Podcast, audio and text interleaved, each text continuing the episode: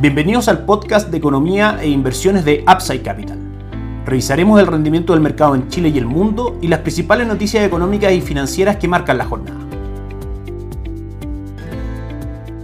Muy buenos días, ¿cómo están ustedes? Miércoles 25 de octubre de 2023, soy Ramiro Galeano, fundador de Upside Capital. Les doy la bienvenida a otra edición más de mercados en Upside Capital. Ayer el IPSA subió prácticamente un 1%, un 0.99%, cerrando en 5.557 puntos. El día de hoy en nuestras pantallas cae levemente un 0.27% en esta jornada, 5.542 puntos es lo que marcan sus cotizaciones. Las acciones más transadas son Sokyo Michbe, que vuelve a caer fuerte un 3.09%, y Sencosud, que sube un 1.9% junto con la TAM, que sube un 2. 0.06%. El índice no ha tenido un buen desempeño durante los últimos días, marca un retorno positivo, si bien durante el año del 5.62% y del 7.32% en los últimos 12 meses, una fuerte caída en los 7 y últimos 30 días del 4.38 y 4.2%. Nuestra recomendación de inversión al respecto, Itaú Esca Chile Equity, mantiene un retorno durante el año del 0.92% y durante los últimos 12 meses del 8.22% con caída cercana al 6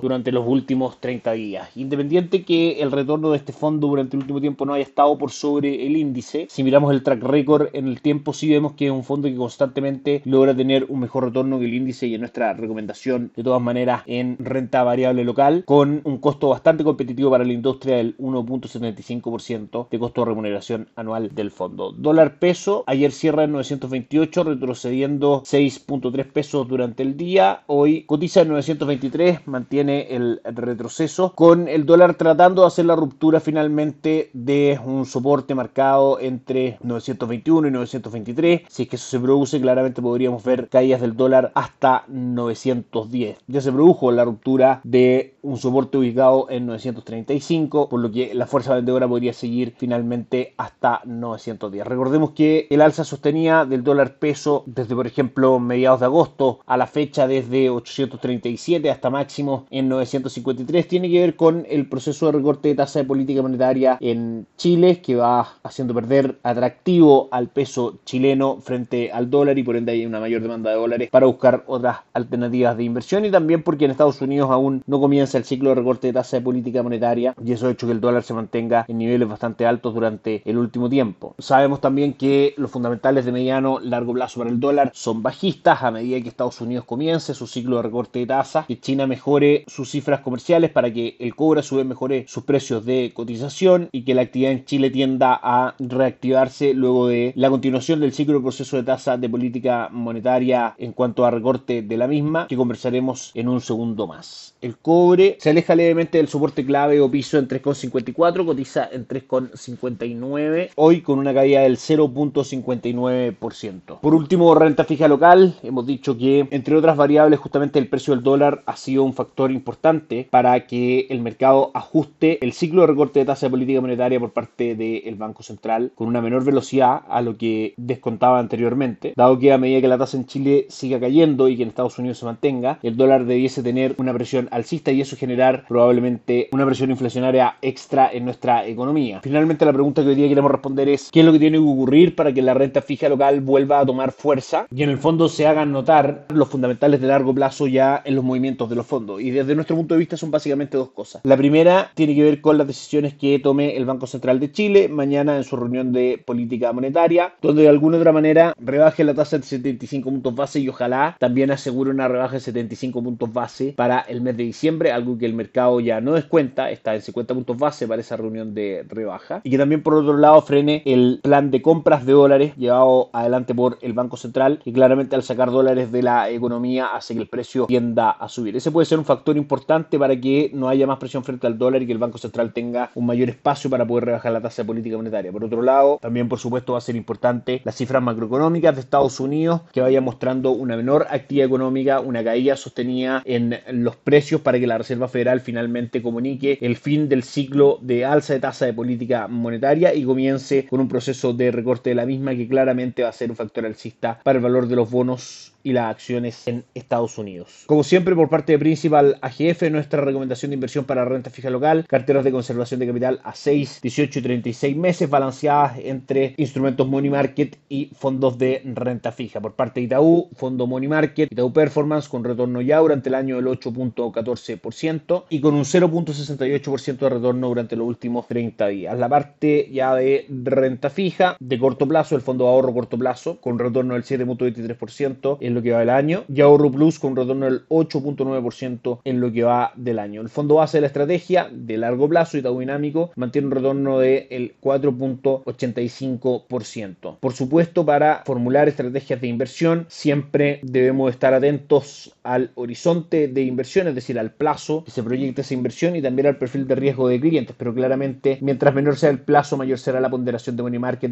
Mientras mayor sea el plazo, mayor será la ponderación de fondos mutuos poco más largos como el fondo Itaú Dinámico. Si nos vamos a Wall Street, ayer fue un buen día para los tres índices bursátiles. Dow Jones subió un 0.62%, S&P 500 subió un 0.73% y Nasdaq subió un 0.93%.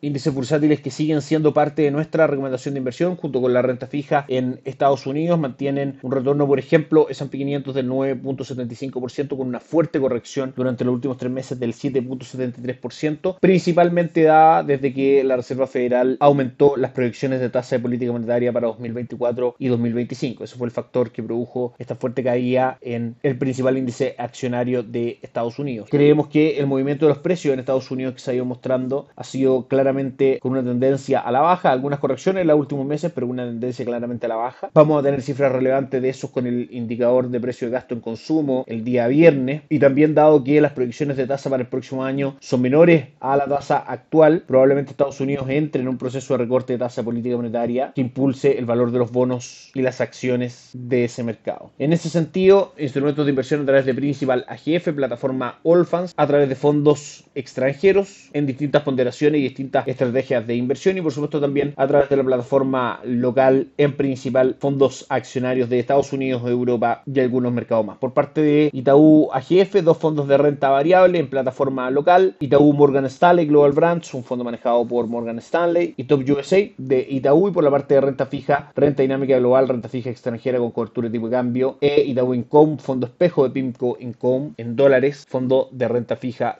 En cuanto a calendario de entrega de resultados, ayer Microsoft, Alphabet y Visa entregan resultados por sobre lo esperado por el mercado en cuanto a beneficios por acción e ingreso por venta. Microsoft sube hoy día un 3.5% en las cotizaciones del mercado. Los resultados de Alphabet, que es la matriz de Google, no son bien recibidos y hasta ahora cae un 9.19% en el mercado. Visa sube un 0.84%. En cuanto a calendario de noticias, no hay grandes noticias el día de hoy por parte de Estados Unidos solamente una caída muy fuerte en los permisos de construcción, una contracción del 4.5%, un poco mayor a la contracción de este dato que se esperaba, estaba situada en el menos 4.4%, en circunstancias en que este dato durante su lectura anterior había marcado una expansión del 6.8%. Con eso, los mercados hoy día cotizan de la siguiente manera, el petróleo WTI cae un 0.17%, lo mencionamos porque es un factor sin lugar a duda de estudio para posibles brotes inflacionarios en el mundo. Sube levemente hoy día las tasas del bono del tesoro de años, cotizan en 4,89%. El dólar index también sube el día de hoy un 0.19%. En Asia la jornada es positiva, con el Nikkei 225 subiendo un 0.67%, el Hansen de Hong Kong arriba un 0.55% y el índice de Shanghai arriba un 0.4%, recibiendo probablemente con buen ánimo las noticias por parte de China de emisión de bonos y otra serie de acciones para apalancar y estimular su mercado interno. No es un buen día para Europa, donde el DAX alemán cae un 0.21% y el Eurostock 600 cae un 0.11%. Por último, Estados Unidos comienza una mala jornada con el Dow Jones retrocediendo un 0.17, S&P 500 retrocediendo un 0.9 y Nasdaq un 1.46%, impulsado probablemente en gran parte por la caída por sobre el 9% que hasta ahora presentan las acciones de Google luego de su entrega de resultados. Todo por hoy, que tengan un excelente día. Gracias por escuchar el podcast de Economía e Inversiones de Upside Capital. Te invitamos a visitar nuestro sitio web www.upsidecap.cl y contactarnos para brindarte una asesoría objetiva, sin sesgo y con una mirada global para tus inversiones.